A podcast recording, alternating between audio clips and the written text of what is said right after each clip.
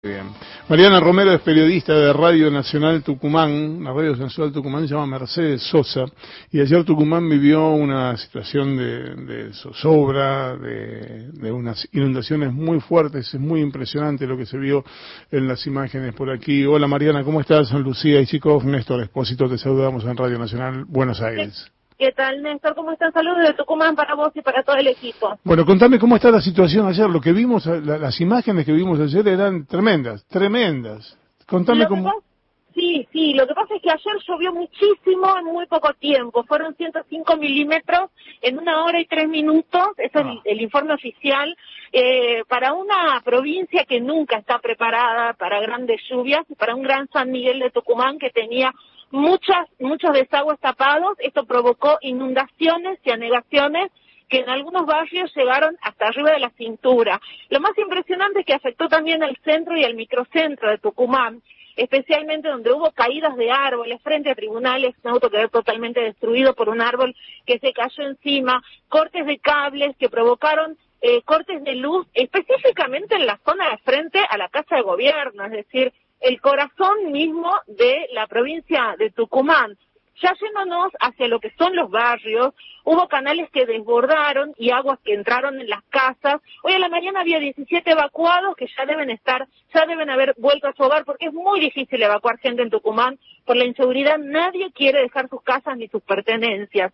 Así que solamente había habido 17, sin embargo Defensa Civil patrulló toda la noche tratando de convencer a la gente que en lugar de quedarse con el agua hasta la cintura, especialmente en los barrios del sur de San Miguel de Tucumán, que se fueran a un centro para salvar su vida o su integridad física, ellos decidieron quedarse por temor a los saqueos. A esto hay que eh, sumar que en todas esas zonas también se cortó la luz. Por lo que la situación era particularmente difícil y caótica. Hay mucha gente que ha perdido todo y mucha gente que incluso en la zona del centro ha perdido sus medios de transporte porque el agua ha dañado autos que han sido arrastrados, motos, ni qué contarte, y bicicletas tampoco, es una locura la cantidad este, de vehículos que ha arrastrado y que ha terminado dañando el temporal. Al día de hoy, en este momento todavía hay zonas con la luz cortada en el centro y en, el, en lo que son los barrios de San Miguel de Tucumán y en el Gran San Miguel de Tucumán. Muertos, uno, un hombre que salió al fondo de su casa y resultó electrocutado por una descarga eléctrica, estaba todo inundado el fondo de su casa.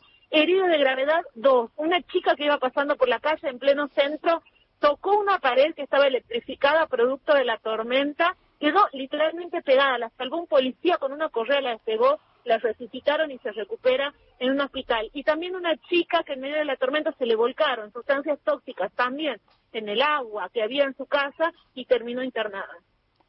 Mariana, ¿tenés algún hospital cerca de donde estás vos? Salgo de un hospital en este momento, salgo del Hospital Centro de Salud, que también se le cortó la luz y que incluso ahí tenían que llegar las vacunas. Eh, pasaron la noche en otro hospital cercano donde no había problemas de luz, pero también se inundó Hospital Centro de Salud y Hospital de Niños también inundados con varios centímetros de agua. Para un cachito, respira un poquito, así podemos hacerte un par de preguntas respecto de un par de cosas que dijiste. Eh, vos hablaste de vecinos que aún con el agua hasta la cintura no querían irse por miedo a que les robaran las cosas. ¿Hay una situación de inseguridad que es particularmente complicada en Tucumán? Muy complicada. Yo no te puedo dar estadísticas porque este año, a raíz de la pandemia, el Ministerio de Seguridad no emitió sus informes cuatrimestrales respecto de eh, la inseguridad. La percepción que tengo yo como periodista especializada en policiales es que sí, realmente la situación está mucho más complicada que esta altura de diciembre del año pasado. De hecho, hemos tenido récords de muertes en ocasión de robo y récords de femicidios. ¿Y a qué lo atribuís? qué complicado, ¿no? Eh, es muy difícil decirlo. Eh, eh, esto se desató especialmente cuando acá se acabó la cuarentena dura. Nosotros tuvimos cuarentena dura no más de 20 días, en lo que los índices de delito bajaron considerablemente y luego hay una situación explosiva. Yo no quiero que esto se malinterprete como, como estigmatizar la pobreza, pero hay una situación explosiva de barrios tremendamente vulnerables donde lo poco que se tenía se perdió porque no hubo trabajo, porque se acabaron las changas. Esto afectó a todo el mundo, no solamente a los tucumanos. Eh, y yo a partir de ese momento vi una, explosión de impunidad, ¿no? O sea, de robos ya en lugares donde alevosamente donde antes no ocurrían, donde zonas donde se, se consideraban seguras. Bien. Mariana, ¿qué tal? Lucía, acá te saluda. Lucía, ¿qué tal? Te hago una consulta más sobre lo que nos contabas de las vacunas, porque eh, al haberse inundado el Hospital Centro de Salud decías que tuvieron que ir a otro lado. Hubo en las últimas horas también algunas aclaraciones del gobierno de Tucumán de que las vacunas no perdieron la cadena de frío, sabemos que tiene que ser muy estricto el protocolo.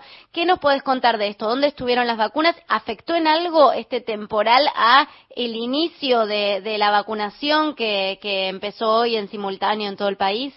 No, en absoluto no afectó en nada. Lo que ocurrió con el tema de las vacunas es que el canal de noticias TN estaba transmitiendo en directo la pantalla en la que se descarga el data logger, que es como un pendrive, un recaudador de datos de la temperatura de la vacuna en tráfico. Y ahí figuraba que en el momento de prenderse el data logger a las 23.59, una cosa así, tiraba una temperatura de 5 grados centígrados muy superior a las 18 en las que tienen que estar la vacuna. Lo que nos explicaron los encargados del CIPROSA de nuestro sistema provincial de salud es que es el momento en el que se prende y se estabiliza la temperatura, es un momento en el que el data logger está en la mano, y hasta que se lo pone en la caja y se la cierra la caja, bueno, ahí es donde baja la temperatura que tiene que estar. Eh, las vacunas, aseguran, no estaban en ese momento con el data logger, o sea que esa no es una medición de las vacunas, sino del propio aparato. Eh, de todas maneras, las vacunas tienen un margen de 10 minutos para estar a temperaturas superiores a 18 grados, así que eso no afectó para nada. Sí, los camiones que estaban distribuyendo a todo el interior de la provincia fueron detenidos por la tormenta, pero eso no impidió que durante la noche pudieran llegar a sus lugares de destino y la vacunación en Tucumán comenzó normalmente a las 9 de la mañana. Eh, el gobernador todavía, vimos varios gobernadores que ya se, se vacunaron, eh, Kapitanich, Kisilov, que fue el primero. Eh, ¿El gobernador Mansur tiene pensado darse la vacuna hoy, en los próximos días? ¿Ya se vacunó? ¿En qué estado está? No, no tenemos, eh, no tenemos noticias de que el gobernador esté en la lista de las personas a vacunar. Acá se cumplió con el protocolo de comenzar con las personas que están en contacto con pacientes COVID. En el Hospital del Este, que es uno de los más grandes nuestros, se vacunó eh, un médico que está a cargo del área de COVID y en el centro de salud un enfermero, se hizo un enfermero de manera simbólica para recibir la primera dosis. Eh, también infectólogos en los hospitales del interior, pero no la clase política, por lo menos no está previsto, no nos han informado que esté en agenda acá en Tucumán. Mariana, gracias, gracias por este contacto, ojalá que mejore la situación, todo en general, y, y nada, vacúnense todos los que puedan vacunarse, vacúnense.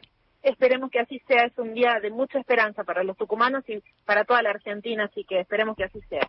Mariana Romero, periodista de Radio Nacional Tucumán, la Radio Nacional Tucumán se llama Mercedes Sosa y qué bien merecido.